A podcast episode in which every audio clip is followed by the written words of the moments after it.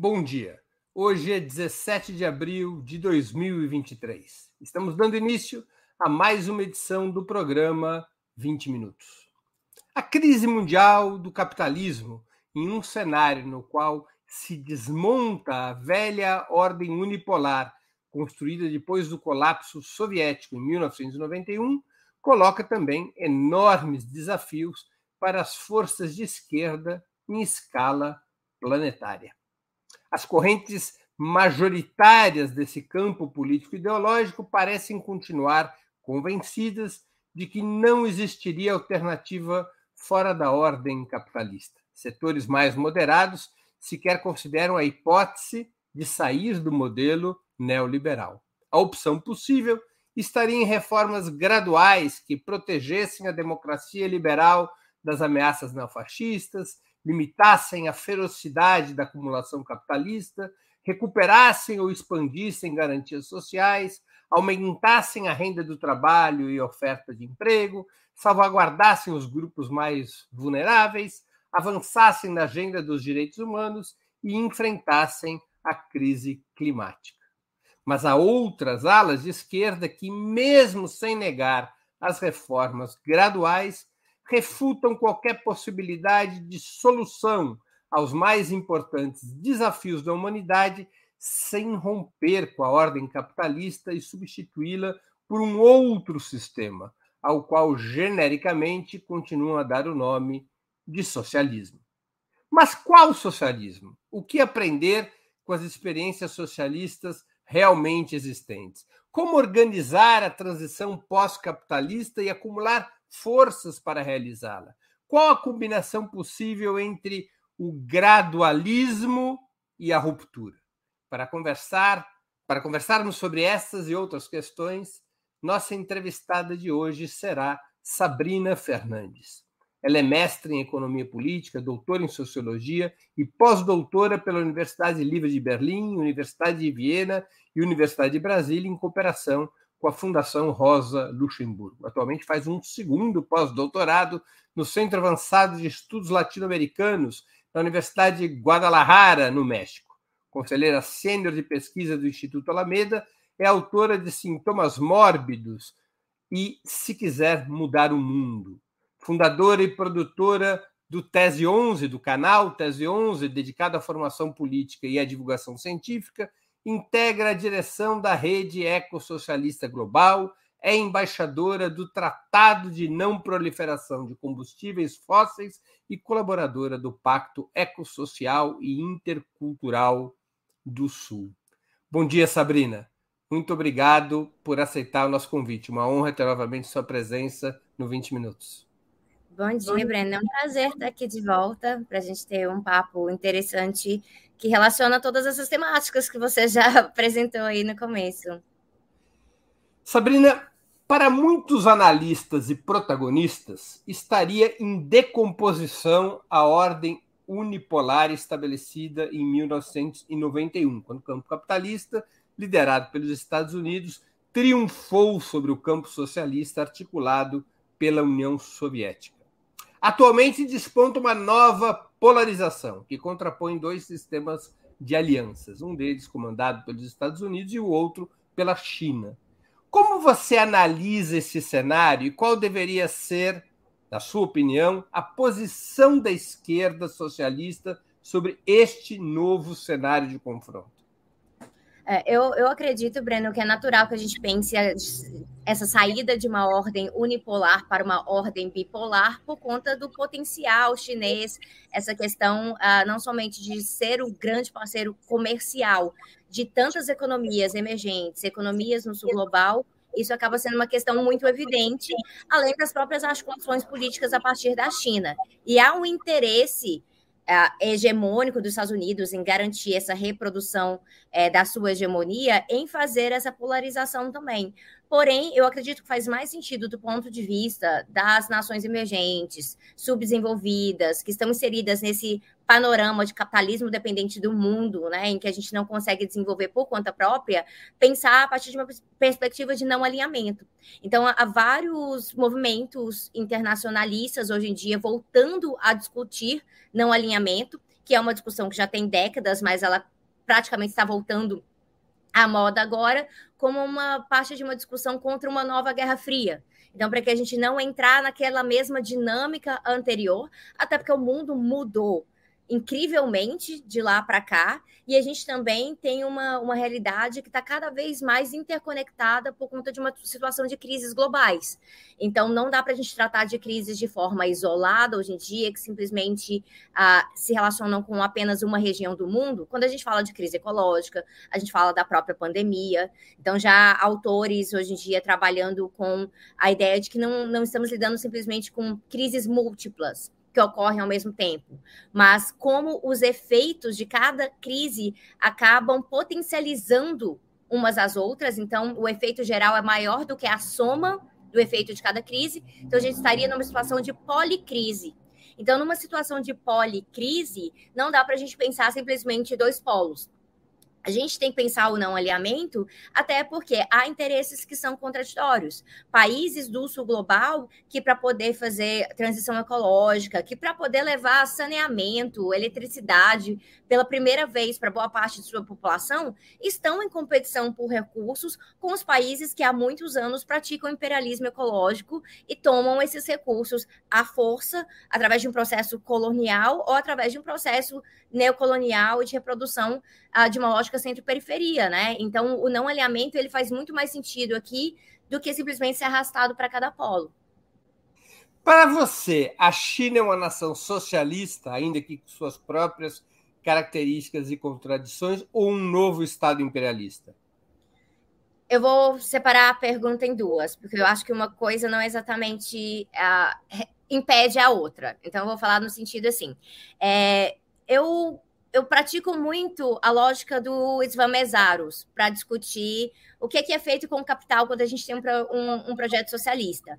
Então, no sentido de ter uma, uma evolução para a abolição do capital, eu não acredito que a China está caminhando ainda nesse sentido. Então, a gente poderia talvez configurar algo como um pós-capitalismo chinês, com características muito específicas, e, francamente, eu sou de uma postura que se tem ou não a etiqueta de socialista é menos interessante para a gente do que entender o que está acontecendo lá dentro.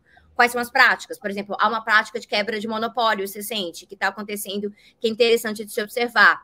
É, o papel da China em relação ao BRICS, em relação a, a esses países emergentes, como um, um um parceiro central. Mas, ao mesmo tempo, a gente compreende que há tensões muito fortes na, nas regiões ao redor da China. Eu citaria como exemplo aqui Mianmar, que quando a gente teve o golpe mais recente, porque Mianmar é um país muito afetado por golpe e ditadura, o golpe mais recente que houve agora no fevereiro de, de 2020 que até hoje a gente tem toda uma situação praticamente de erupção de, de guerra civil em Mianmar, a postura da China em Mianmar, que está ali logo vizinho, foi muito mais de tentar proteger os seus interesses, as suas fábricas dentro de Mianmar. Então, não foi uma postura que eu consideraria solidária. Então, a postura da embaixada, dos embaixadores, o que pode configurar, na interpretação da região, como algum tipo de imperialismo econômico, no sentido de estou protegendo apenas os meus interesses.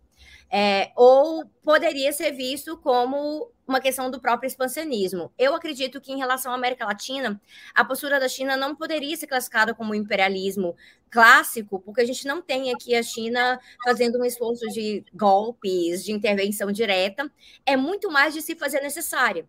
E, assim, a exemplo dessa visita do presidente Lula na China, a gente vê isso como algo muito direto. Como, como que a China se faz necessária? Vocês precisam de infraestrutura para alguma coisa? Nós temos o capital, nós temos esta empresa, nós temos essa tecnologia. E aí sai firmando acordos comerciais para tudo quanto é canto. A gente vê, por exemplo, eu estava no Chile algumas vezes no ano passado fazendo acompanhamento de pesquisa, e uma presença muito forte de empresas chinesas ali, como parte visando tanto o fato de que o Chile tem muito lítio e a China tem esse interesse nesse lítio para poder fazer transição energética, quanto ah, tem um governo aqui que é um pouco mais progressista, apesar de que a gente pode falar dos vários tons de anticomunismo que estão presentes no governo do Gabriel Boric ali, mas que há um potencial de parcerias. Então, eu acredito que uma visão geral da China no mundo se encaixa muito mais como uma expansão econômica do que essa pecha, né, de ah, é um outro imperialismo que está surgindo. É uma disputa por hegemonia, né? Sabrina, a guerra russo-ucraniana é o principal assunto da política internacional desde fevereiro do ano passado, ou até mesmo antes. Como é que você classificaria esse conflito e, diante dele, se posicionaria? Eu coloco um conflito que, em que existem interesses interimperiais. Então, a gente, o Noam Chomsky falou recentemente, né, que a OTAN é praticamente a maior ameaça militar que a gente tem no mundo hoje. Mas como no Ocidente a OTAN é propagado como simplesmente uma questão de vamos garantir a nossa soberania, garantir as nossas fronteiras, não passamos para observar o que, que é o poder dessa aliança, que é uma aliança que surge do anticomunismo, que é uma aliança que surge para tentar garantir aquela lógica unipolar da qual a gente vem se deslocando. É importante a gente colocar isso em consideração, mas a gente tem que tratar com muita complexidade o que, é que se dá em relação à Rússia e Ucrânia, porque ali a gente está falando de disputas étnicas e territoriais que já vem de muito tempo, que não é algo recente, que inclusive não pode ser resumido a Putin e a Zelensky. É preciso reconhecer o, o que, que é a presença da extrema-direita na Ucrânia nessa disputa, que inclusive ganha com a, a, a invasão, ganha com a entrada de Putin para dentro dessa disputa, porque a extrema-direita tem uma oportunidade de se colocar como estamos apenas nos defendendo. Então, isso ajuda a avançar um, um tipo específico de nacionalismo que é muito perigoso. Mas para a gente é muito interessante é, observar como a, os outros países reagem diante disso. Então, quando Lula se recusa a vender armas para Zelensky, isso é uma posição muito interessante. Quando Lula se recusa a assinar a declaração da tal, né, do tal encontro cúpula pela democracia do Biden, porque no meio daquilo ali resolve enviar toda uma coisa sobre Rússia e Ucrânia, Lula está se posicionando no sentido de que, bom, a nossa postura como países latino-americanos é uma postura de defesa da paz, que a gente tem aqui delineada há muitos anos. Então, se utilizar dessa outra instância para trazer essa discussão é fazer uma apropriação sendo que essa discussão sempre, sempre foi feita muito mais no âmbito das Nações Unidas. Então, Lula está cumprindo um papel interessante de tensionar como não vou me alinhar a um lado ou outro aqui, Uh, mas lógico que isso é algo que vai ser desenvolvido há mais tempo. Então, eu tenho bastante respeito pelo que está sendo tocado ali. Alguns momentos a gente vê que é, há tensões entre a própria postura do novo governo, com a, a, tradição um pouco mais já enraizada do Itamaraty sobre isso, mas eu acho que isso é muito natural nesse alinhamento de primeira fase, e tomar muito cuidado com essas condenações muito diretas de uma coisa ou de outra, quando a maior, o maior interesse que a gente tem aqui é realmente impedir que o processo avance é, no sentido de estar tá ceifando a vida de civis, de estar tá causando maior disrupção na vida, na vida de civis, por isso que eu acredito que faz sentido a gente falar realmente de defesa da paz. E para algumas pessoas isso parece um pouco estranho, Breno, porque a gente acostumou tanto com guerra, a gente acostumou tanto com ah, para fazer, para poder, já que tem uma guerra, tem que ser um contra o outro, não tem uma outra alternativa.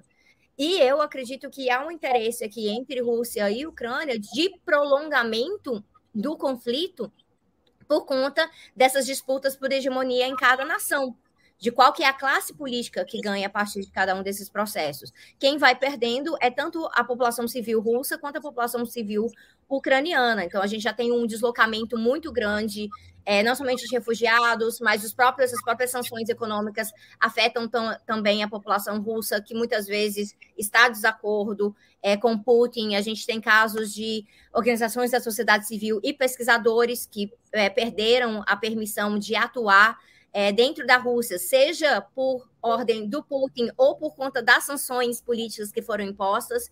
Então, há uma, uma perda generalizada e quanto mais isso é perpetuado. Então, a nossa posição deve ser uma, uma, uma, posição realmente falar de guerra, não. A gente tem que voltar a aprendizados que tivemos, por exemplo, em relação à guerra do Vietnã, quando a população dos Estados Unidos falava fim da guerra. Então, o fim da guerra tem que ser uma prioridade.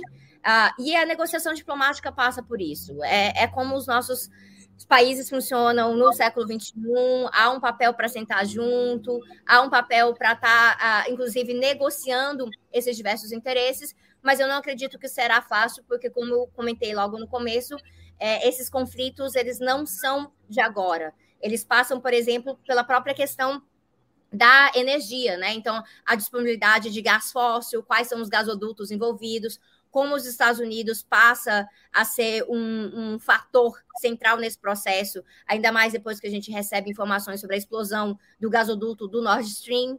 Então, processos de geração de dependência, criação de mercado. Por isso que falar de disputas de interesses interimperiais é muito importante para a gente, porque o mercado está no meio dessa história inteira. Agora, saber do ponto de vista, digamos, da narrativa histórica, a Ucrânia, o governo ucraniano, com apoio dos Estados Unidos e da OTAN, classifica a guerra como uma guerra de agressão e, portanto, a Ucrânia estaria desenvolvendo uma guerra de defesa territorial. Já a Rússia considera que ela tá, é uma guerra reativa, ou seja, uma guerra contra duas agressões que teria sofrido a Rússia.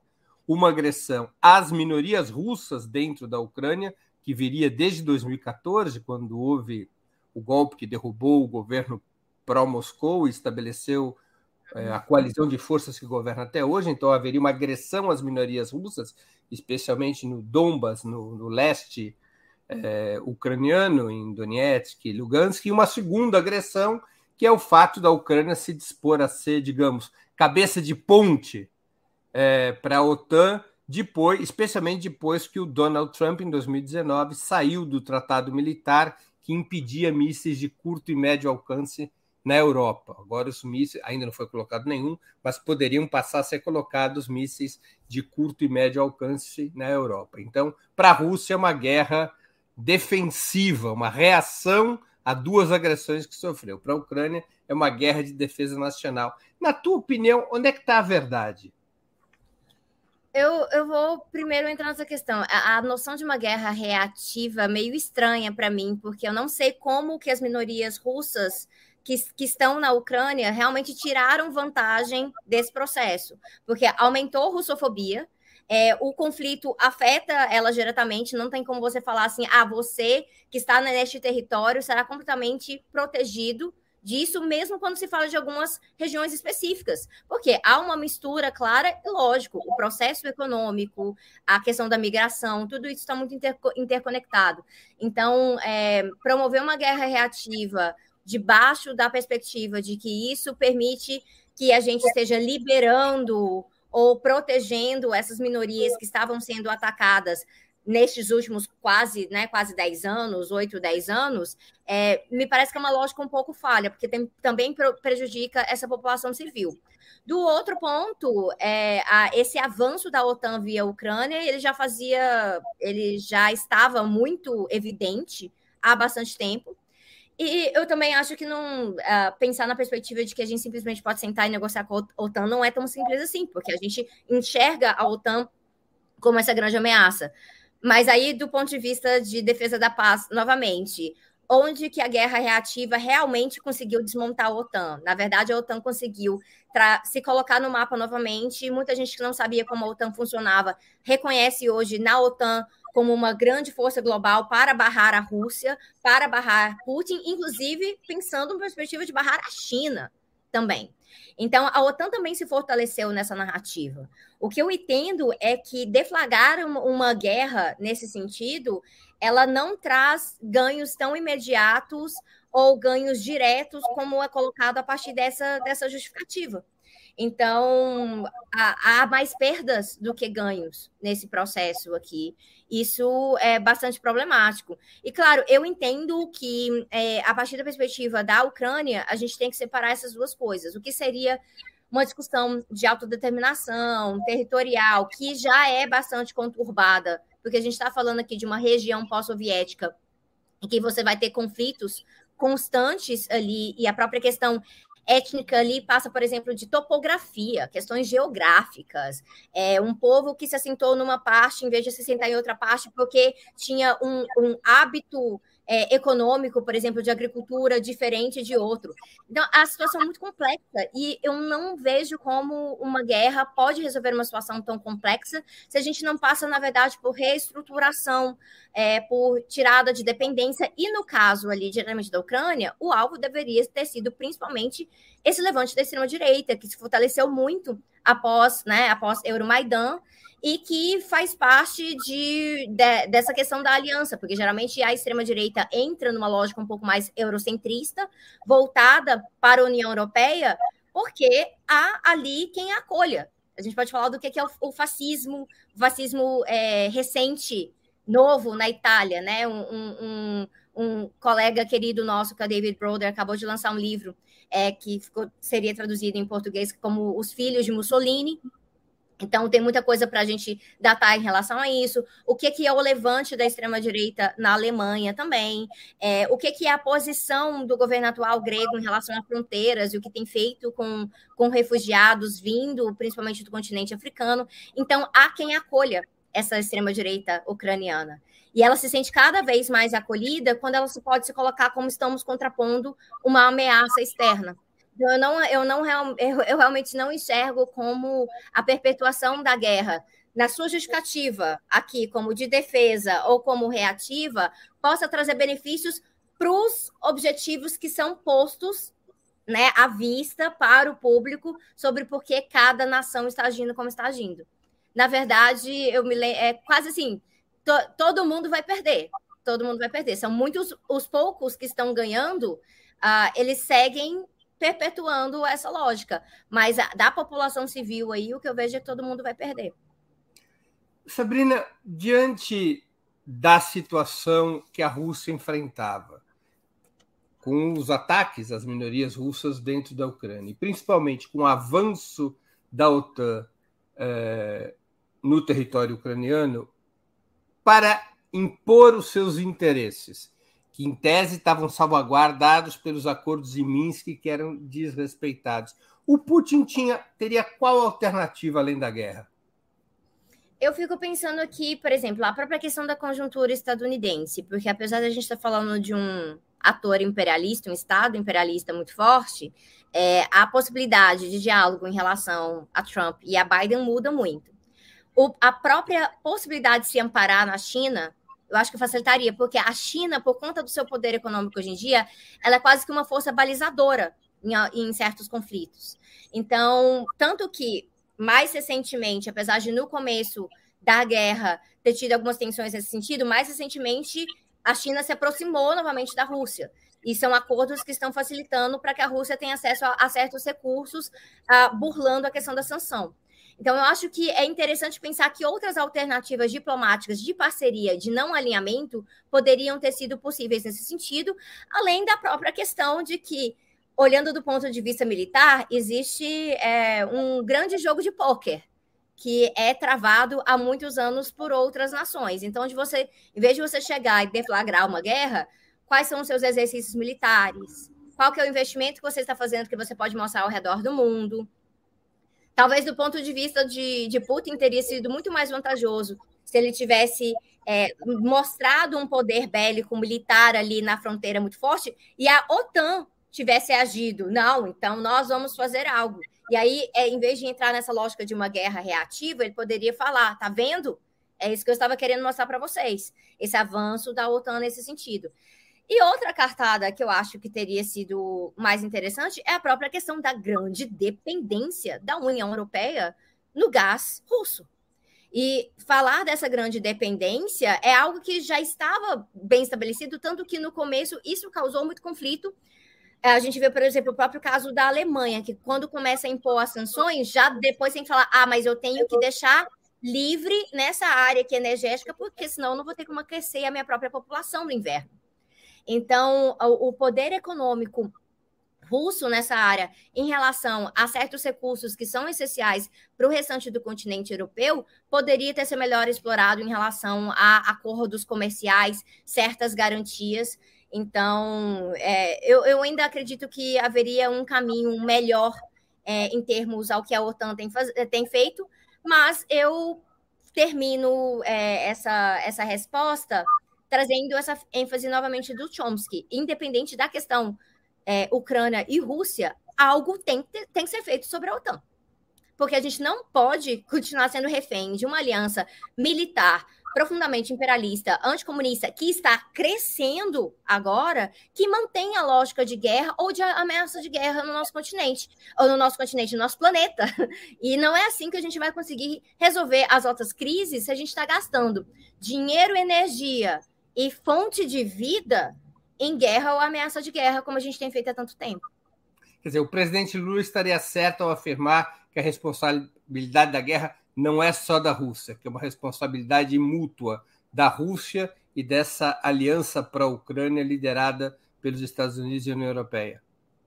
Eu acho que é a linha que faz mais sentido e é uma linha que respeita a nossa tradição latino-americana. A gente, inclusive, teve um vídeo agora no Tese 11 é, pela Débora Baldin, que é especialista em relações internacionais e tem acompanhado muito a guerra, uh, e feito justamente sobre o que, que é a defesa uh, que Lula tem feito sobre a paz e o que, que significa para o nosso continente.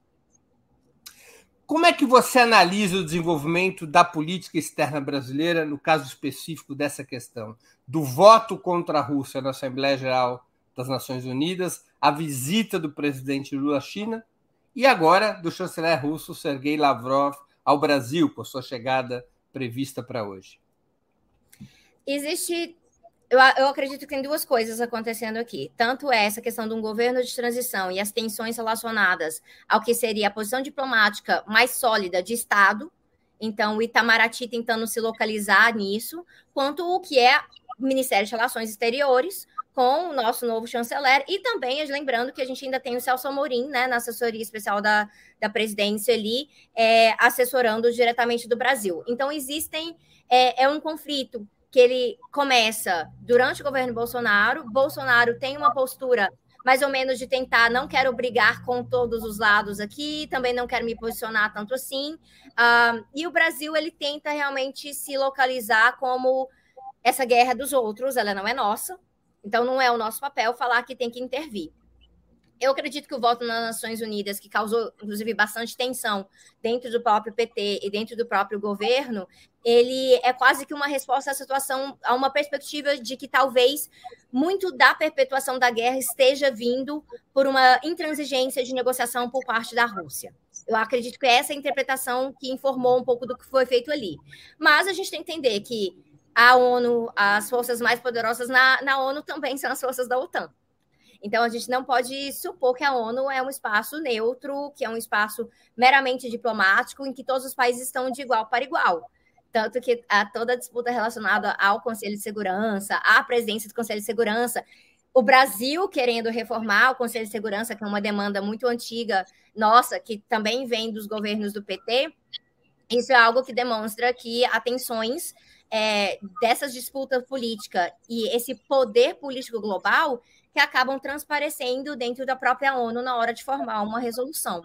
Então, provavelmente é uma suspeita, porque eu não entrevistei ninguém no governo para poder uh, falar sobre isso, mas a interpretação que eu tive do voto da ONU foi essa. Uh, mas, ao mesmo tempo, o governo meio que corre para dar uma corrigida nisso, quando mostra um não alinhamento com a liderança direta de Biden nessa discussão. E eu acredito que essa declaração, a não, assinação, a não assinatura dessa declaração é prova disso.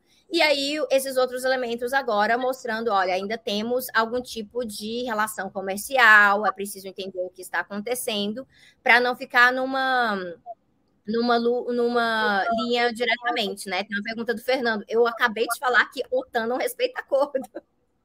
Então, é, simplesmente falar que deveria tentar acordo não quer dizer que a OTAN respeita acordo, mas existem parceiros diplomáticos né, que ajudam a impor acordos. Você pode construir poder, tanto econômico quanto político, através da geopolítica.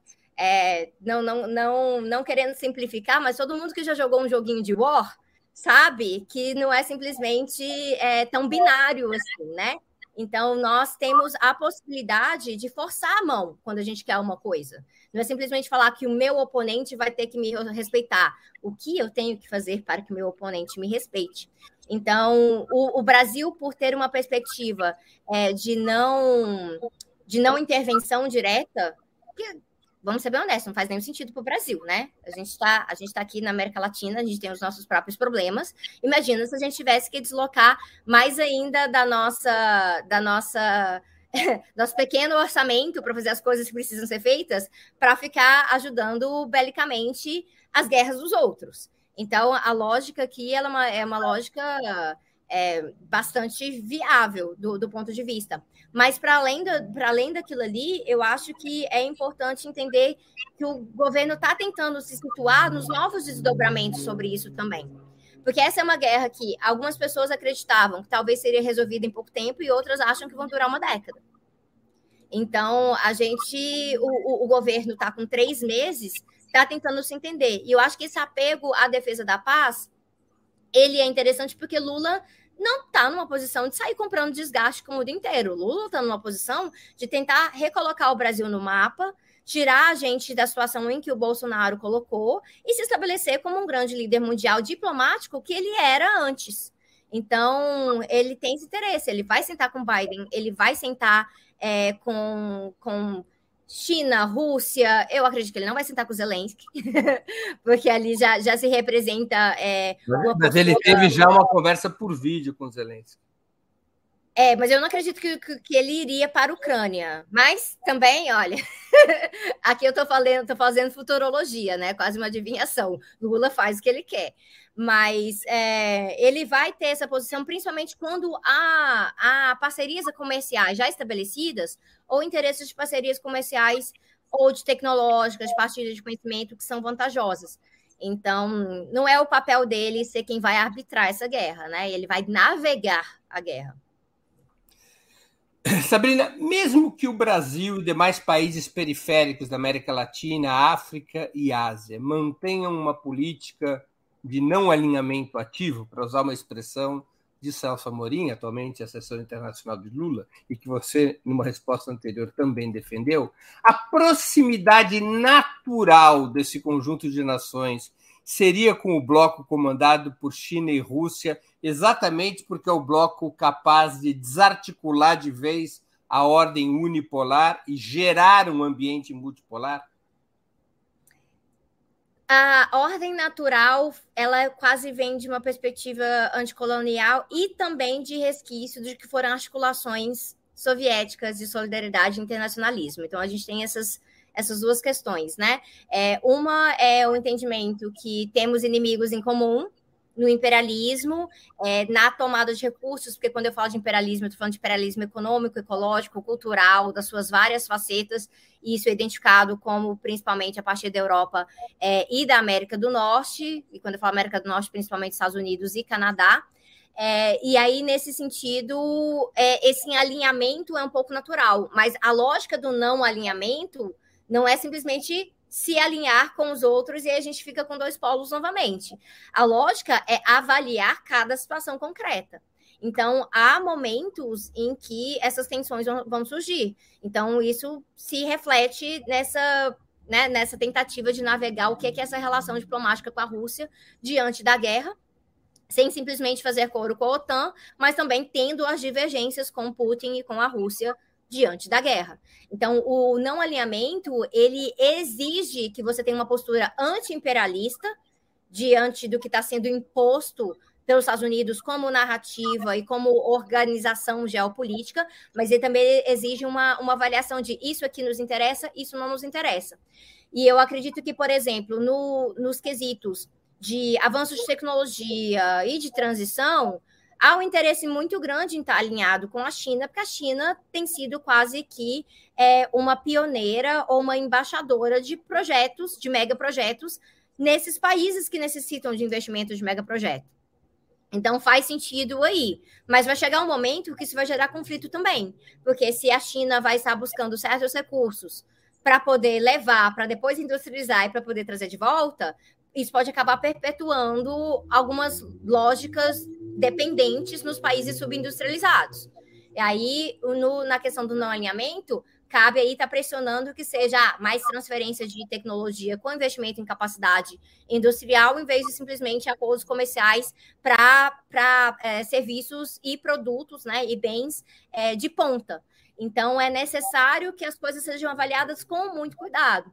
Nesse momento, a gente está tentando navegar isso, mas na postura de América Latina, há questões, por exemplo, para citar Bolívia, Bolívia que faz parte do Triângulo do Lítio, há uma tensão ali, desde o golpe que foi dado, é, é, que impediu que Evo Morales assumisse, e que depois a gente teve né, é, é um governo interino golpista com a Janine Anhes ali, muito relacionado à questão de que quem é que vai pegar esse lítio no futuro, não agora, porque o, o lítio boliviano ele não é da mesma qualidade que o argentino é, e o chileno, mas ali é uma região que você tinha empresas alemãs de olho, você tinha a, o Reino Unido de olho, você tinha também empresas chinesas de olho na concessão para exploração desse lítio. Ao mesmo tempo, você tem comunidades locais falando: não, ninguém, ninguém vai poder explorar isso aqui, porque vai destruir um ecossistema gigantesco. Não é um lítio de tão qualidade assim, você vai destruir, vai ter envenenamento, vai criar mais zonas de sacrifício, comunidades e ecossistemas sacrificados. Essas são tensões locais que precisam ser mediadas para não simplesmente supor que vamos explorar de qualquer jeito, e aí, em vez de dar para a Alemanha, a gente vai dar para a China, porque a China tem uma colaboração melhor com o governo, tem uma, uma perspectiva diferente de transferência de tecnologia.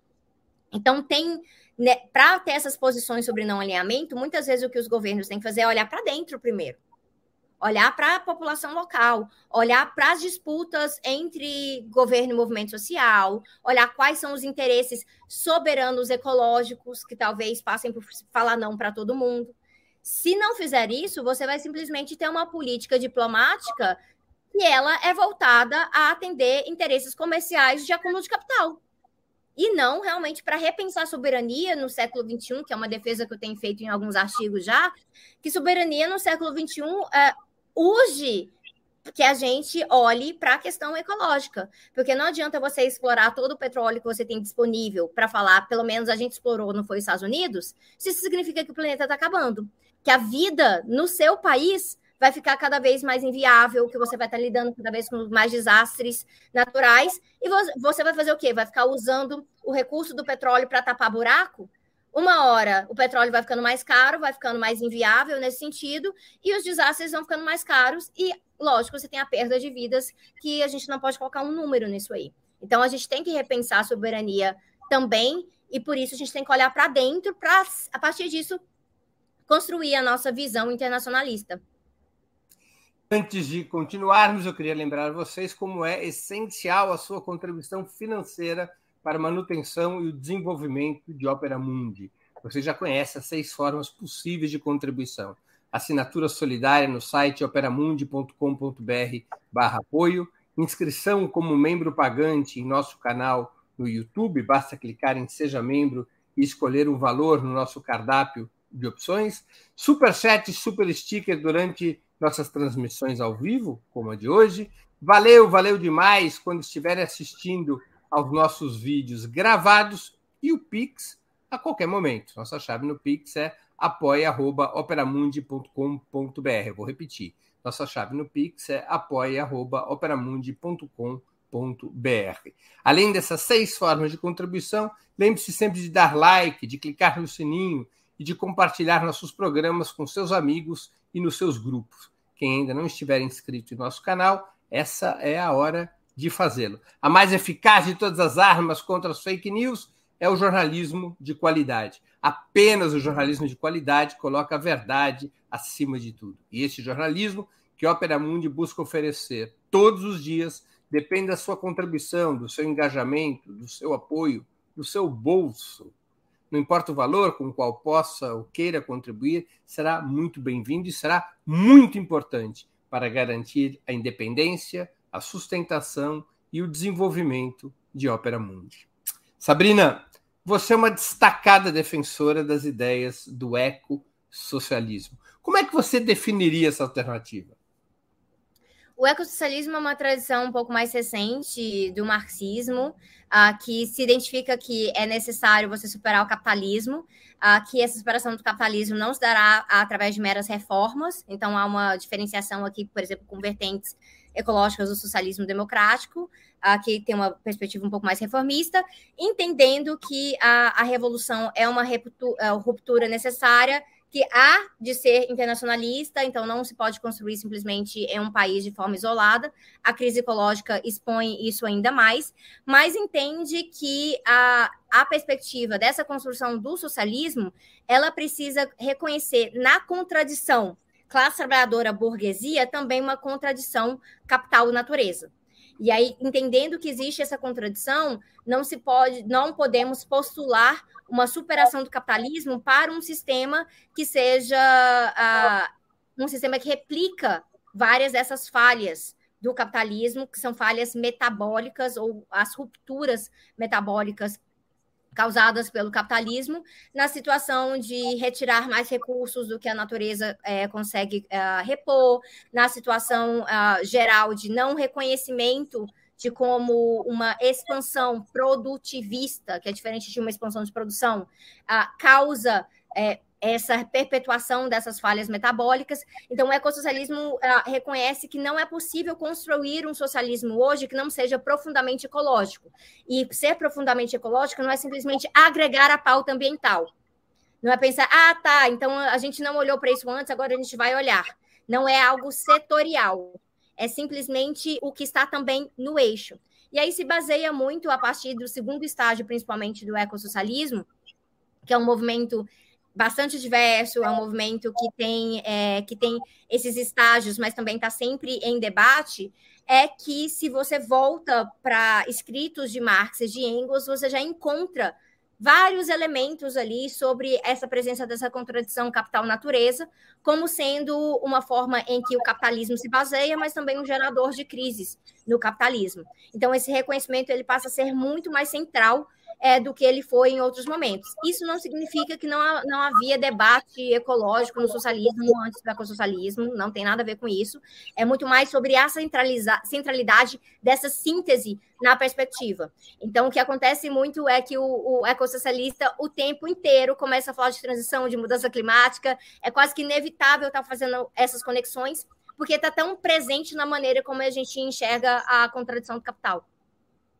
Qual é o balanço ecológico das experiências socialistas é, que existiram até hoje? É um balanço ruim? Mistas. Não, são, é um balanço misto. O, o primeiro estágio do ecossocialismo tinha um balanço muito negativo, é, principalmente é, considerando ali o período é, o, pe o, período em que você vai ter, por exemplo, mares, é, né, lagos secando, você vai ter é, experimentos é, sobre o lisencoísmo, que eram quase que pseudocientíficos, né? Então, uma crítica muito forte sobre lisenco e a questão da genética e agricultura, como isso causou uh, o, é, rupturas metabólicas específicas no sentido de, de, ciclo hídrico, mas também do próprio ciclo do solo. Uh, mas com o tempo se passa a entender um pouquinho melhor outros elementos da experiência soviética. Então, desde Lenin, que era um grande conservacionista, então a criação dos. Eu não falo russo, então a gente faz Zapovetnik, eu nunca sei se é exatamente assim que se pronuncia, mas que eram as grandes unidades de conservação que foram estabelecidas é, principalmente a partir desse interesse de Lenin, a, a União Soviética chegou até a maior quantidade de membros de sociedade conservacionista no planeta. Então, uma preocupação muito forte que vem, inclusive, é, a partir de questões culturais desde antes, de contato com o bucólico, de contato com a natureza, que é muito interessante de se observar mas ao mesmo tempo experimentos muito drásticos, por exemplo, de reflorestamento como, como monocultivo. Então, assim, uma lógica complicada, além das críticas uh, de, de, que são feitas é, posteriormente de que ah, para é, combatermos o capitalismo e vencermos o capitalismo, a gente tem que copiar algumas coisas no sentido de mostrar que a gente pode prover as mesmas coisas que o capital. Eu estive num debate bem recente agora com David Canfield e Richard Seymour, é, pela editora Haymarket, foi, foi em inglês, mas foi agora no sábado mesmo, em que a gente estava discutindo justamente essa questão da, da, da réplica, de pensar o socialismo como substituição. E lógico que diante de uma guerra fria, diante do isolamento, do bloqueio geral da época, é, pensar que te, temos que fazer algo para nos solidificarmos como projeto, que as pessoas não desejem o capitalismo, que elas desejem o socialismo, a gente tem que fazer algumas coisas iguais. Eu acredito que faz, faz sentido na ideologia da época pensar dessa forma. Hoje em dia, a gente entende que isso não é viável. Então, que a gente tem que falar de outros modos de vida possível. O que, que é o modo de vida socialista? O que, que é o modo de vida comunista? Isso passa por repensar a nossa relação com recursos, isso passa por repensar a nossa relação com, com bens e serviços, uma sociedade de baixo carbono. Mas é bom mencionar também que, ao mesmo tempo que nós tivemos principalmente no período de Lysenko, na União Soviética, uma postura de perseguição a biólogos, a alguns conservacionistas, a, ambientalistas em geral, nós tivemos também avanços nessa área, tanto que o, a, um dos primeiros debates de climatologia, identificando mudança climática, veio, veio na União Soviética ali na década de 70. Então, a gente tem pot, um potencial também que precisa ser contado nessa história. Por isso que quando eu falo das experiências socialistas, eu, e aqui falando principalmente de União Soviética, eu falo como experiência mista em relação à questão ecológica, mas eu poderia mencionar, por exemplo, o que é a própria questão é, da dependência hoje em dia em relação ao bloqueio, que impede que experiências atuais tenham certos avanços. Então, se a gente olha para Cuba, o Cuba recentemente né, passou por um período de grandes apagões, então tem uma instabilidade de energia na ilha, que não é exclusiva de Cuba, porque Porto Rico, que é um território anexado dos Estados Unidos, né, que, que é um processo neocolonial de Porto Rico em relação aos Estados Unidos. A, a, a última colônia da, da, América Latina. Exato, né? É, se a gente fala desse de Porto Rico, Porto Rico passa por apagões constantes hoje por conta da privatização é, na ilha e o fato que nunca teve um investimento extra, né, realmente necessário em soberania energética para o povo porto-riquenho, principalmente após né, os efeitos do, do, do furacão. E aí a gente vai vendo aqui que é uma questão de instabilidade quase que generalizada, que a questão colonial passa por isso, e no caso de Cuba, o bloqueio afeta muito, porque em vez de a gente conseguir pensar uma ilha em que você tem sol a pino tantos dias por ano, que tem um potencial solar in incrível, tanto que é por isso que em Porto Rico existe uma campanha é, do povo porto-riquenho chamado Queremos Sol, que é uma campanha para que você a, atrele a, a, compensação da dívida que Porto Rico tem com os Estados Unidos, porque além disso tudo é um processo de endividamento, ao investimento em infraestrutura solar, a gente poderia ter um grande investimento em infraestrutura solar é, em Cuba hoje, que Cuba não estivesse tão dependente do petróleo de parceiros, seja Rússia, seja Turquia, seja Venezuela. Então, existem questões em que as nossas experiências não capitalistas não conseguem avançar em mérito de transição ou de serem lideranças ecológicas, justamente porque elas não têm aquele apoio internacionalista ou estão diretamente impedidas de fazer uma transição, de se industrializar, de acessar certo recu certos recursos por conta da permanência imperialista. Deixa eu fazer uma, uma outra questão sobre isso. Na trajetória dos países socialistas, se alcançou, o caso da União Soviética é, é muito célebre, da China também, altas taxas de crescimento. O ecossocialismo significa represar as taxas de crescimento econômico desses países? Essa pode ser a consequência de um programa ecossocialista, um crescimento econômico mais lento?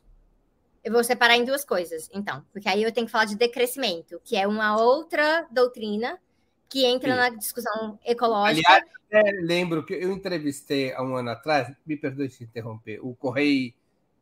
Correio Saito. Correio Saito. Saito que defendeu a tese do decrescimento nos países capitalistas desenvolvidos, né?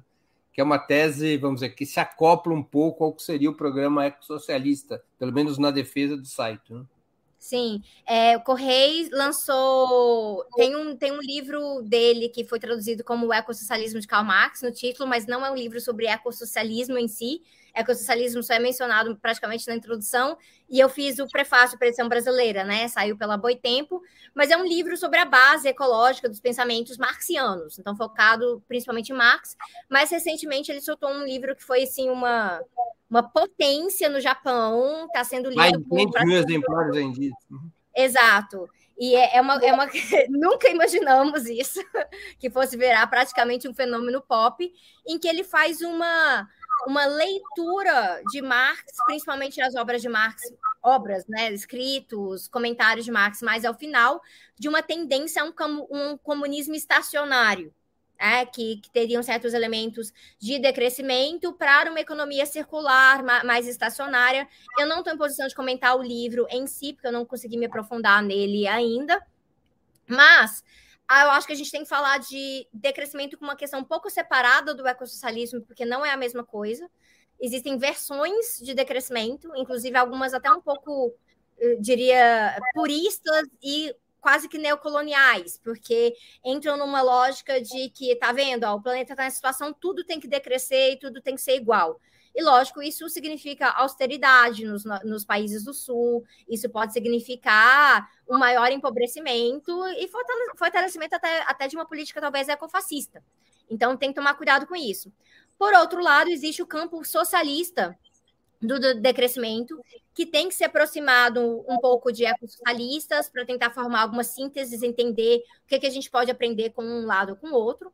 E aí existem algumas questões. Eu trabalho um pouco na linha é, da professora Benjak Bulut, que inclusive está no Canadá, é de origem turca, que trabalha com a lógica de é, decrescimento seletivo.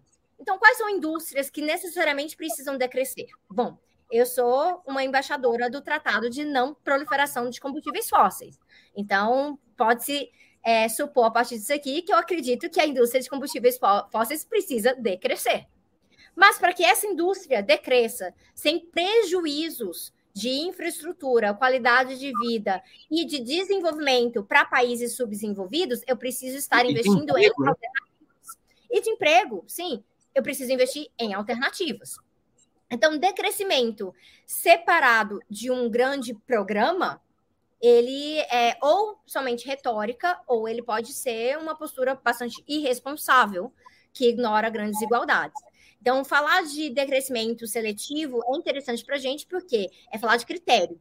E quais serão esses critérios? E é onde o ecossocialismo entra como uma política de critério, entendendo que nós queremos empregos, mas queremos bons empregos. Então, não é fazer uma transição nos moldes do capitalismo verde com empregos precários, chamados de verde, para cumprir com metas ESG a partir do Pacto Global da ONU ou coisas assim e, mas entendendo que, além da gente querer bons empregos, a gente quer que as pessoas trabalhem menos também.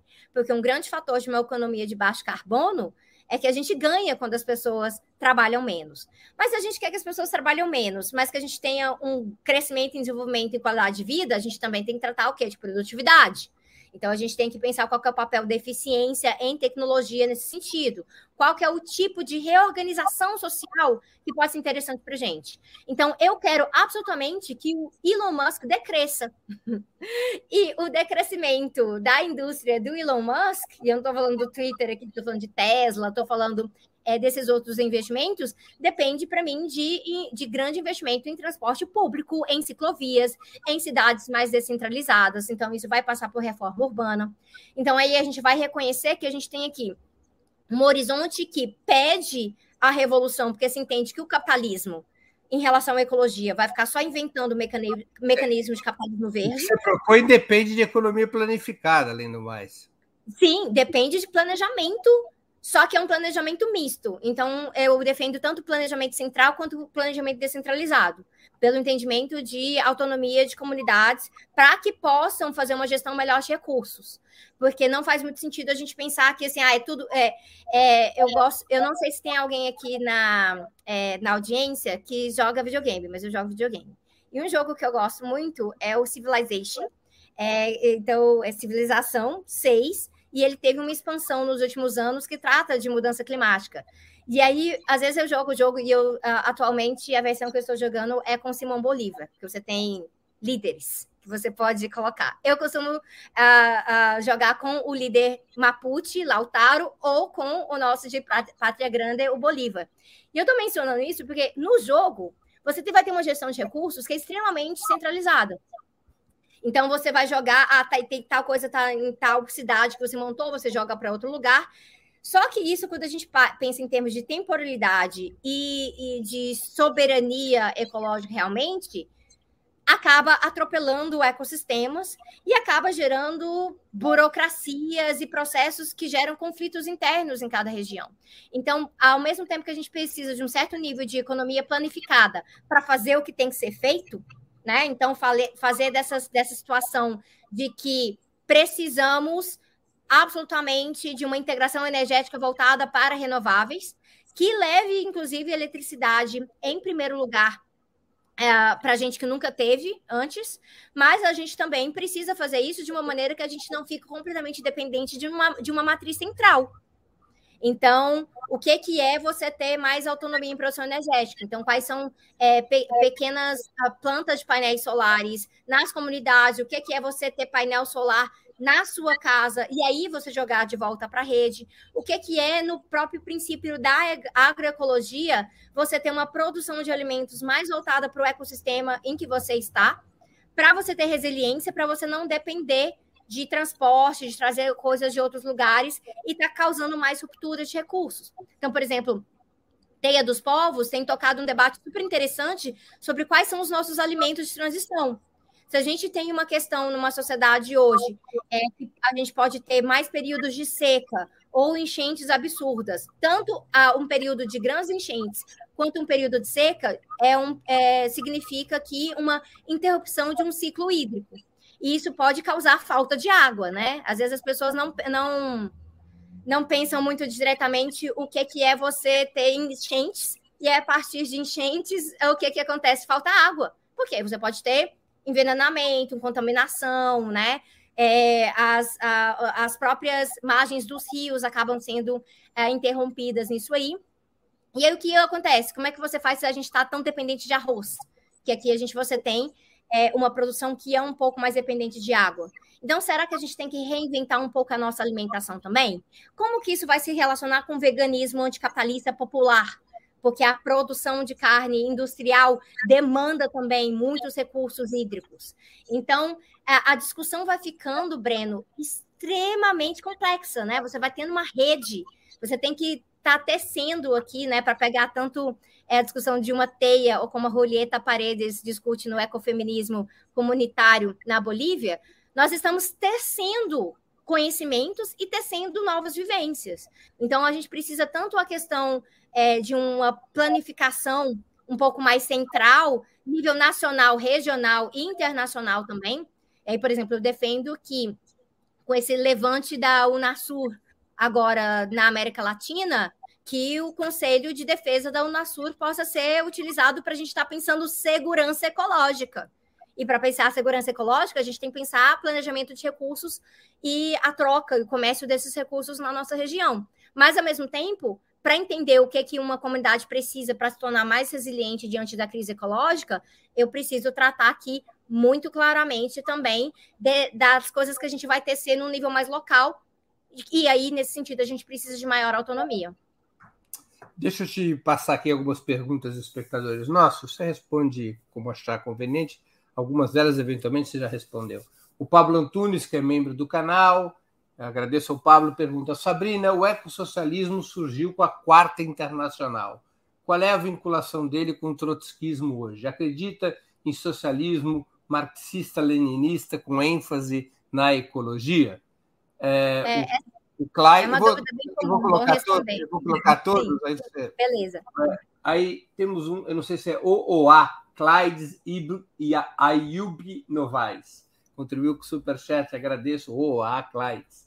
E as ações de base para o ECOS, é o OCLIDES. É, e as ações de, de base para os ecossocialismos. E, por fim, o Pércio Barros, que é membro do canal e também contribuiu com o Superchat.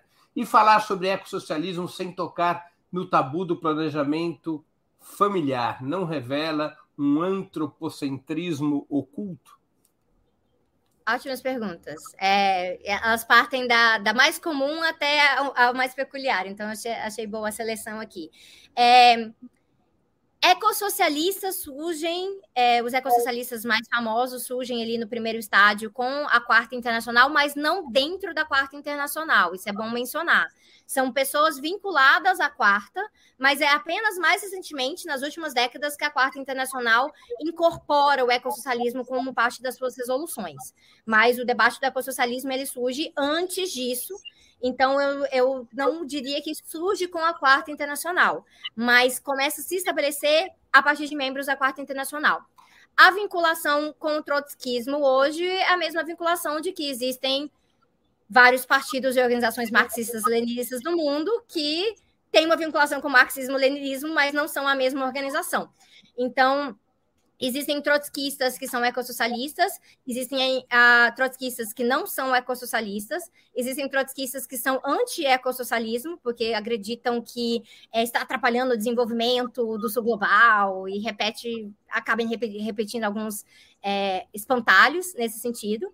Existe, e eu diria que a maioria dos ecossocialistas hoje não tem nenhuma vinculação com a Quarta Internacional, uh, surgem a partir do segundo e do terceiro estágio. Então, o segundo estágio é um, é um estágio a partir ali, mais ou menos, dos anos 2000, muito voltado a procurar a ecologia de volta em Marx. Então, são pessoas que são formadas a partir da ecologia marxista.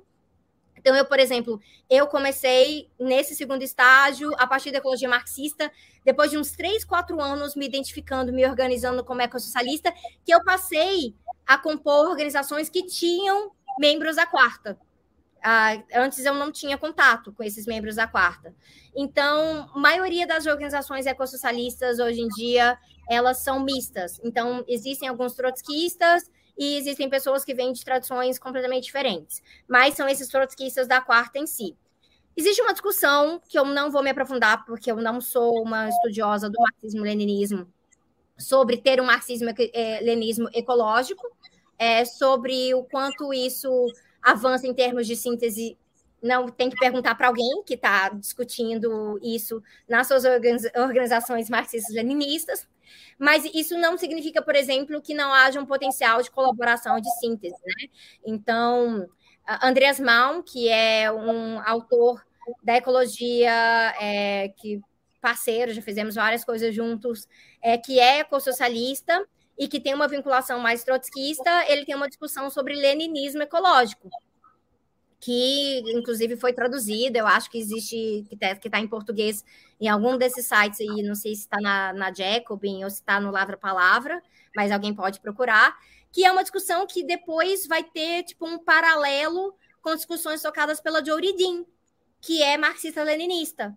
Então, existe um potencial de diálogo aí que é interessante, apesar de que a gente vai ter muitas diferenças em como implementar isso, inclusive sobre interpretações né, soviéticas e tudo mais, as mesmas disputas normais é, dentro do marxismo.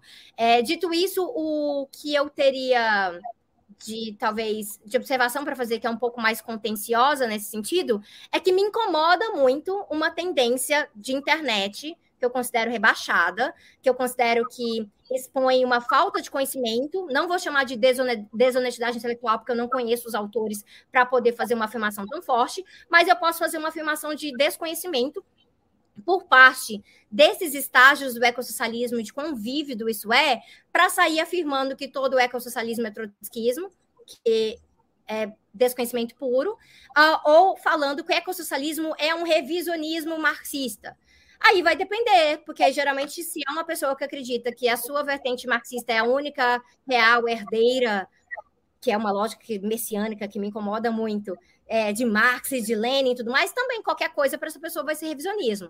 Só que eu acho que isso não é muito bem de um bom argumento, e também eu acho que é bastante improdutivo a gente passar o nosso tempo inteiro discutindo um ou outro, porque efetivamente o mundo está acabando. Nós não temos muito tempo para resolver certas coisas, e quem está ganhando é o capitalismo verde. Então, a gente precisa tratar melhor aqui dos nossos inimigos uh, e tentar formar né, estratégias que são bem interessantes a partir da situação concreta que a gente enfrenta no século XXI. E eu tenho muito a sorte, Breno, é, de como uma militante ecossocialista internacionalista ser muito bem recebida em espaços não, não ecossocialistas, ser muito bem recebida, por exemplo, para discutir o que é soberania ecológica e exploração do petróleo na Venezuela, com, com a, a equipe do Maduro com pessoas do PSUV. É, eu tenho a oportunidade de discutir isso com o pessoal da Frente Ampla chilena, que já não, né, não bate muito bem ali em relação ao Maduro. Então, eu acredito que a questão da crise ecológica ela está batendo na porta, e bater, ao bater na porta, quem é sensato nessa história abre mão do sectarismo, que entende que todo mundo vai perder. Então a gente tem que ter estratégias conjuntas para ganhar. Isso facilita muito a minha militância internacionalista, na verdade.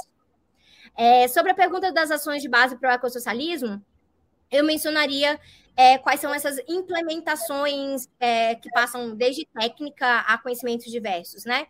Então, a discussão da agro agroecologia é muito importante para a gente, o entendimento que a luta pela reforma agrária se encaixaria no que o André Gortz, que foi um ecossocialista de primeiro estágio, é, discutia como é, uma reforma não reformista, uma reforma de potencial estrutural. A gente pode voltar em Rosa Luxemburgo também para ter essa discussão, Florestan Fernandes, e o, o potencial disso para a gente estar tá, tanto fazendo a politização, mas também mostrando né, como essas coisas são completamente interligadas.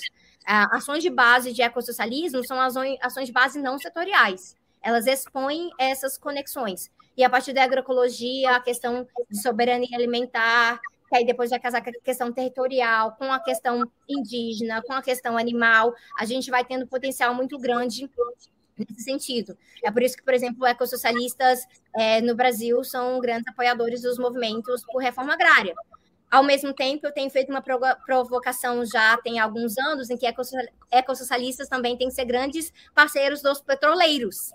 E aí, quando eu comecei a falar disso, algumas pessoas falam, quê? Não faz muito sentido. Mas sim, porque os petroleiros são os trabalhadores que estão naquela posição privilegiada de tensionar a indústria de combustível fóssil.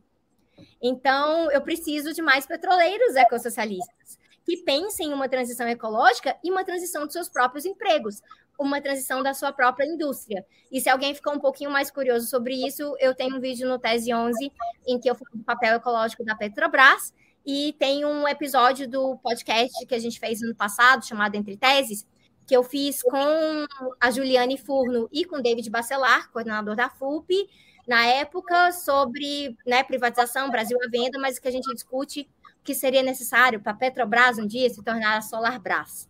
Então, são elementos importantes. E eu tenho, eu faço bastante trabalho relacionado com sindicatos. É, por exemplo, já dei formação na Colômbia para sindicato de petromineração sobre esses avanços de transição. Trabalhar com sindicatos é essencial para essas ações de base, sim.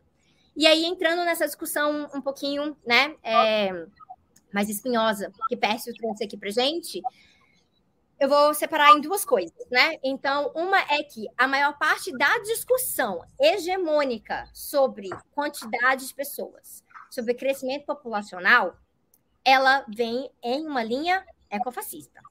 Então, a discussão hegemônica, ela é muito assim, pobre tem muito filho. No país, em, em países subdesenvolvidos, eles têm filhos demais. Tem gente demais. Sendo que nós reconhecemos que para o problema de quantidade de pessoas, o problema que a gente tem, na verdade, é de desigualdade econômica, em que você tem uma minoria que vive um modo de vida imperial que causa muito mais problema ecológico no planeta do que uma grande maioria que não tem acesso a quase nada, né? Então a gente fala assim, por exemplo, no, num planeta de mais de 7 bilhões, de mais de, de 800 milhões de, de, é, de residências sem acesso à eletricidade, contínuo. Porém, a grande disputa para eletrificar o mundo não está sendo feita para atender essas pessoas, está sendo feita para produzir carro elétrico individual para os países do norte global. Então, a gente tem que colocar um pouco nesse contexto. Um outro elemento que eu acho que é interessante de mencionar é que nós já tivemos um pico de crescimento populacional. Não é um pico em quantidade populacional né? A população mundial segue crescendo, mas a taxa de crescimento já teve um pico, pico décadas atrás. Significa que a gente caminha rumo a um certo tipo de estabilização mais ao final do século XXI aqui, Então, pensando ali lá para 2100, uma estabilização por volta de 10,5 né, bilhões de pessoas no planeta, que é muita gente. É muita gente. Mas não é algo como desenfreado para 15, 20 bilhões. É muita gente. Então, para lidar com essa quantidade de gente, nós temos que reconhecer aqui quais são os fatores de desigualdade e estruturas de opressão que a gente tem na sociedade. O debate do planejamento familiar, ele só faz sentido se ele for um debate feito a partir dos movimentos feministas LGBT, que são os movimentos que discutem família, que são os movimentos que discutem autonomia corporal. Então, a partir disso aí, identificando o que é que é, hoje em dia, os Estados Unidos, que é, está aí indo na contramão do progresso, né? O grande país imperialista considerado por muitos referência democrática, tirando o, di o direito ao aborto seguro em muitos, muitos estados, porque tirou a interpretação de é, Roe, Roe versus Wade, e isso é um grande atraso.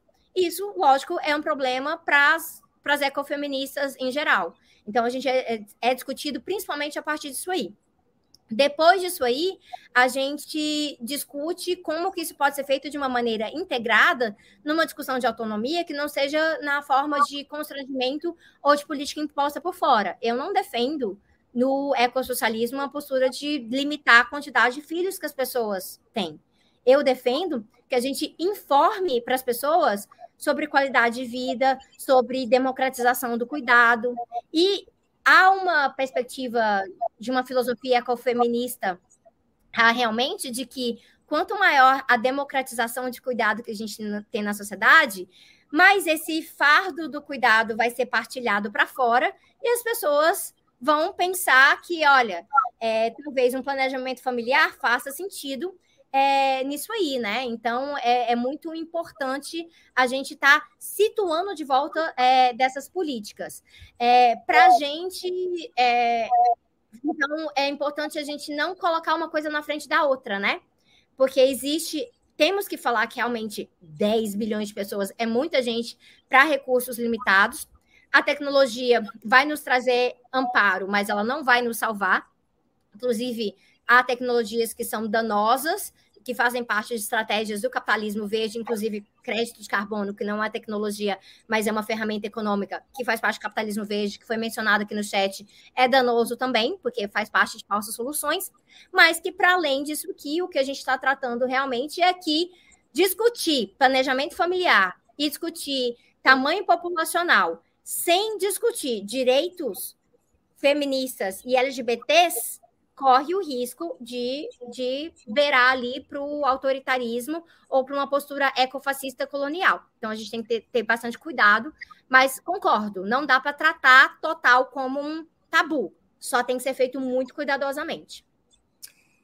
Sabrina, qual o papel do Brasil, na sua opinião, frente à crise climática e na lógica de uma estratégia ecossocialista internacional? É, eu tenho um sonhozinho, assim, de que o, go o governo Lula vai destravar algumas coisas sobre transição ecológica regional. Mas é isso depende também do governo Lula abrir mão de vícios desenvolvimentistas que ainda estão muito presentes é, nesta coalizão é, e tipo de mentalidade mesmo, né? Então, eu acho que é muito importante para a gente perceber que há um potencial agora, mas ele precisa ser corretamente aproveitado. Eu tenho feito uma provocação é, de que não basta ser melhor que Bolsonaro, a gente tem que subir o padrão. E para elevar o padrão, a gente tem que ter como objetivo realmente ser grande liderança na região. Ano passado, eu fiz várias viagens pela América Latina, acompanhando processos políticos, e todo mundo me perguntava muito, ansiosamente, sobre uma volta do Lula e uma saída do Bolsonaro, porque na, no nosso continente as pessoas olham para o Brasil olham para o Brasil como referência. Olham para o Brasil como referência de geopolítica, referência em avanço tecnológico, referência em políticas sociais, principalmente. E eu gostaria que o Brasil se tornasse uma grande referência em política ecológica. Para isso, a gente precisa ser muito melhor que Bolsonaro. E para ser muito melhor que Bolsonaro, não basta corrigir o que a gente perdeu no passado recente. A gente precisa, inclusive, ter guinada em outras direções. Então, nós temos o potencial, por exemplo, de parar de pensar que se a maior parte das emissões de gás de efeito estufa brasileiras estão relacionadas à mudança no uso da terra, que na, no termo técnico vai se referir a desmatamento e principalmente formação de pasto após isso, e depois pasto degradado, que também cria emissões, nós temos a responsabilidade aqui de para além disso também. Então, não adianta cair em algo que eu tenho mencionado em algumas discussões, que seria uma visão de, de túnel amazônica. No debate de transição é, ecológica, climática e energética, Breno, porque são coisas um pouquinho diferentes, é, e eu tenho um artigo que saiu na, na Jacobin uh, ano passado chamado Rumo ao Século 22, onde eu explico essas transições em mais detalhe para quem tiver interesse. Mas neste debate, há uma tendência do capitalismo verde em ter algo que a gente chama de visão de túnel de carbono. Então, tem outros, outros elementos aqui. Acidificação de oceanos, perda de biodiversidade, aumento de média de radioatividade global, que são problemas da crise ecológica. Mas se olha somente aqui para o carbono, porque você pode enfiar essas falsas soluções de métricas de carbono, né? Então, como o próprio mercado de carbono, créditos de carbono, que facilitam muito para o sistema atual se colocar como verde, mas em cima de fal falsos é, entendimentos sobre zero líquido, que realmente não vão promover os cortes de emissões necessários que a gente tem. No caso do Brasil, como a Amazônia foi tão maltratada neste último período, muitas vezes se fala, vamos proteger a Amazônia, vamos recuperar a Amazônia, e aí não se dá o foco também necessário para os nossos outros biomas. E aí a gente poderia mencionar é, o, que, o que é a região ali de Matopiba em relação ao encontro de biomas e o, o, próprio fato que vários dos estudos demonstram que o, cer, o cerrado tem sido a fronteira mais maltratada. Mas para fora, ninguém conhece o cerrado. As pessoas conhecem a Amazônia, porque a Amazônia tem uma extensão para nove países. A Amazônia tem um, uma simbologia muito forte, é, que, antigamente era tratado como pulmão do planeta. Isso é, tecnicamente não se diz, mas ainda se diz é, em termos é, de simbologia. É, mas sobre o que seria a questão da Amazônia é, estar emitindo carbono em vez de estar absorvendo, né? Então, tem todas essas, essas questões que são importantes, mas a gente não pode ficar só na questão da Amazônia. A gente precisa falar de transição energética de uma forma muito avançada. E de falar de forma avançada é reconhecer que temos uma matriz mais renovável que outros países por conta da quantidade hidrelétrica, mas muitas dessas hidrelétricas vieram com grandes contradições, com ecocídio atrelado a elas, falando por exemplo, de Belo Monte aqui. Então, não dá para simplesmente repetir as coisas do passado. Então, o Brasil foi, nos últimos anos, um grande laboratório da extrema-direita, do autoritarismo contra a natureza, do ecocídio. Poderá ser o Brasil agora um grande laboratório da transição ecológica? Eu gostaria que sim. A gente tem o potencial de falar que foi horrível, então queremos ser melhor, e a partir disso tensionar certas políticas.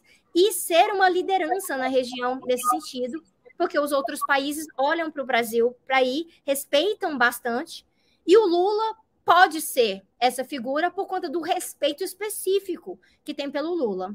Aí, nesse sentido, estamos tentando fazer provocações construtivas é, para que o, o governo possa avançar não somente nas políticas emergenciais, para corrigir todo o nível de genocídio de ecocídio mais recente, mas também pensar em questões mais estruturais. E aí eu finalizo essa parte da minha resposta aqui com uma crítica de que enquanto a gente ficar tratando que o agro do agronegócio é um grande parceiro e a gente é tão dependente dele, a gente não vai conseguir avançar nesse sentido, não.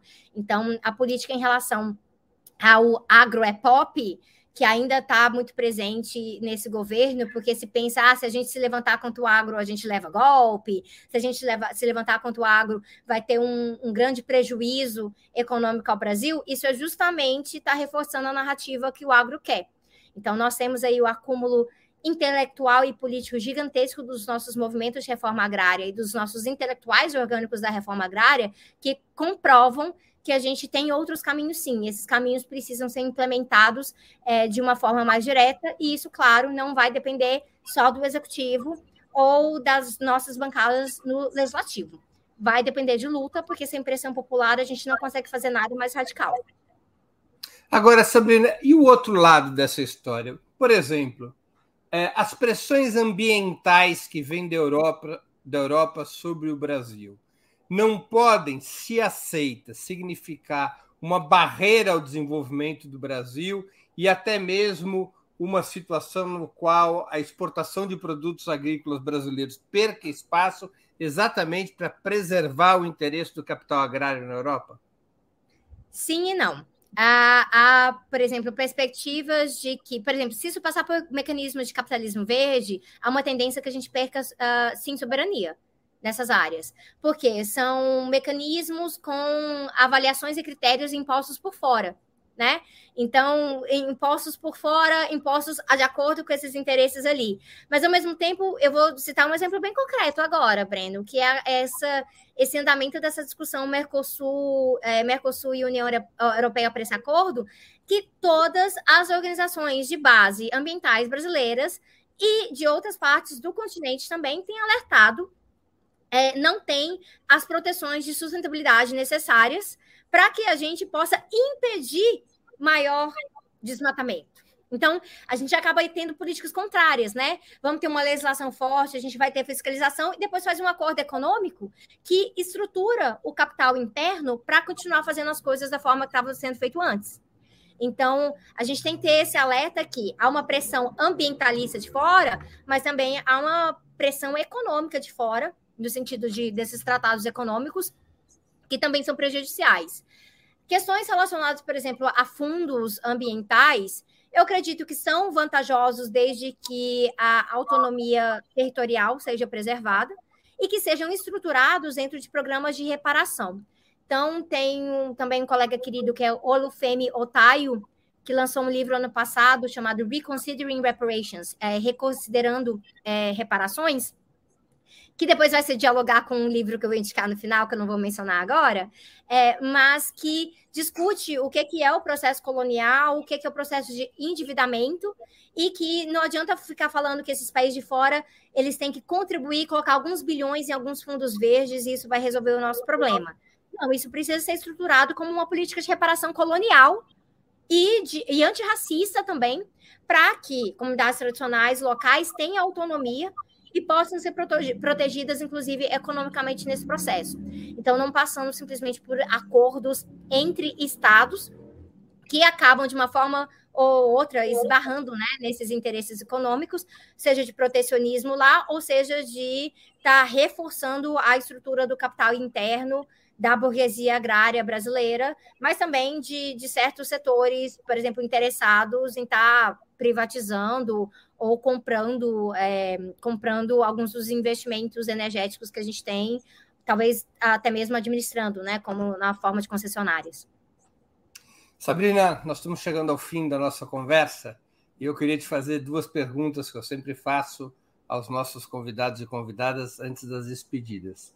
A primeira é qual livro você gostaria de sugerir aos nossos espectadores e a segunda, qual filme e ou série poderia indicar quem nos acompanha? Sobre livro, já fazendo aqui a pontezinha, estou indicando uma Ecologia do Colonial do Malcolm Ferdinand. Malcolm Ferdinand é alguém que comecei a ler mais recentemente. Saiu esse livro dele pela editora Ubu. Ele, inclusive, estava no Brasil, acho que mês passado, fez uma pequena tour aí. É, gostaria que tivesse sido até mais divulgada, porque o Malcolm, para mim, é, é, é um autor é, muito, muito interessante, pensando na parte do Caribe aqui. É, este livro vai fazer pontos muito, muito, muito importantes sobre a questão é, de como, por exemplo, o imperialismo ecológico, o avanço contra a natureza também é um avanço é, racista, racializado. Então, para quem tem esse interesse da discussão de racismo ambiental, a, forma é, que o Malcolm Ferdinand traz é bem interessante. É, tem uma ponte aí com a discussão de justiça ambiental, racismo ambiental, ah, tanto que é um conceito que, que nasce diretamente dessa preocupação da segregação né, entre, entre uh, brancos e negros e povos que foram escravizados. tem até uma discussão que pode entrar na questão de animais, então, assim, eu acho que é bem interessante nisso aí. Eu tenho acompanhado algumas outras coisas que ele tem publicado em outras línguas também. Então, fica essa sugestão é, do livro do Malcolm. E aí, como eu, eu escolhi dessa vez é uma série que já começou muito tempo atrás e terminou muito tempo atrás. Nossa, tô falando como se fosse 20 décadas, mas não é isso, não. Chama The 100, então, o 100 é, que no Brasil está disponível na Netflix. É uma série que é uma das minhas séries favoritas, eu inclusive resolvi é, começar a assistir ela novamente agora com o meu irmão. Eu aviso que o primeiro episódio é muito ruim, a atuação é muito ruim, o roteiro do primeiro episódio é muito ruim, mas muitas séries boas têm pilotos ruins. Então eu peço um pouquinho de paciência. É uma série distópica, um pouco mais adolescente, vai ficando mais adulta no decorrer das temporadas, mas ela trata de um mundo pós-apocalíptico. Teve um grande desastre radioativo no planeta Terra. E aí, algumas pessoas conseguiram se abrigar no, no espaço, depois elas são mandadas de volta para a Terra para ver se é habitável. Não posso falar muito mais que isso, porque a série é uma surpresa a cada episódio, então qualquer coisa pode ser spoiler. Mas aqui a gente vai encontrar discursos sobre ecofascismo, sobre, sobre punitivismo, sobre pena capital, sobre colonização e neocolonização, sobre administração energética, sobre produção de alimentos. Muitos dilemas, muitos dilemas é, é, éticos. Em qual plataforma tá? Tá na Netflix. Tá na Netflix. Então, assim, fácil acesso. É, mas aí eu só, eu só assim, não, quando for assistir o primeiro episódio e falar, Sabrina, isso parece uma versão muito ruim de malhação num cenário distópico, fale, não, paciência, tenha um pouquinho de paciência, porque vai melhorar, vai melhorar bastante. A atuação melhora, o roteiro melhora. É, e aí é meio isso. Vai ter algumas temporadas melhores que as outras também, mas pela discussão eu acho fenomenal. Então, eu tô pouco a pouco eu voltei a assistir um episódio aqui ou ali para relembrar. E algum filme você quer indicar? Não, vou ficar na série hoje, porque eu já tô, eu acabei de indicar um negócio com sete temporadas, Breno. Uh, é longo, é longo. É. Sabrina, eu queria agradecer muitíssimo pelo seu tempo e por essa conversa, como sempre, tão interessante e provocativa. Muito obrigado por ter aceito mais uma vez nosso convite. Eu que agradeço. Eu tô sem. Eu tô, tirei um sabático do Tezinhas esse ano, não estou produzindo vídeos. Então, dessa vez, a oportunidade, quando vocês me contataram, eu achei mais interessante ainda, que era a oportunidade de poder falar várias coisas que eu estou mais caladinha, não estou falando tanto assim. E você sempre traz perguntas bem provocativas, Breno, e a audiência também. Então, me dá essa oportunidade é, e eu fico feliz por isso. Obrigada. Obrigado, eu que agradeço, Sabrina. Também agradeço a todos e todas que assistiram a esse programa, em especial aqueles e aquelas que puderam fazer contribuições financeiras ao nosso site e ao canal de Ópera Mundi no YouTube. Sem vocês, nosso trabalho não seria possível e não faria sentido. Um grande abraço a todos e a todas.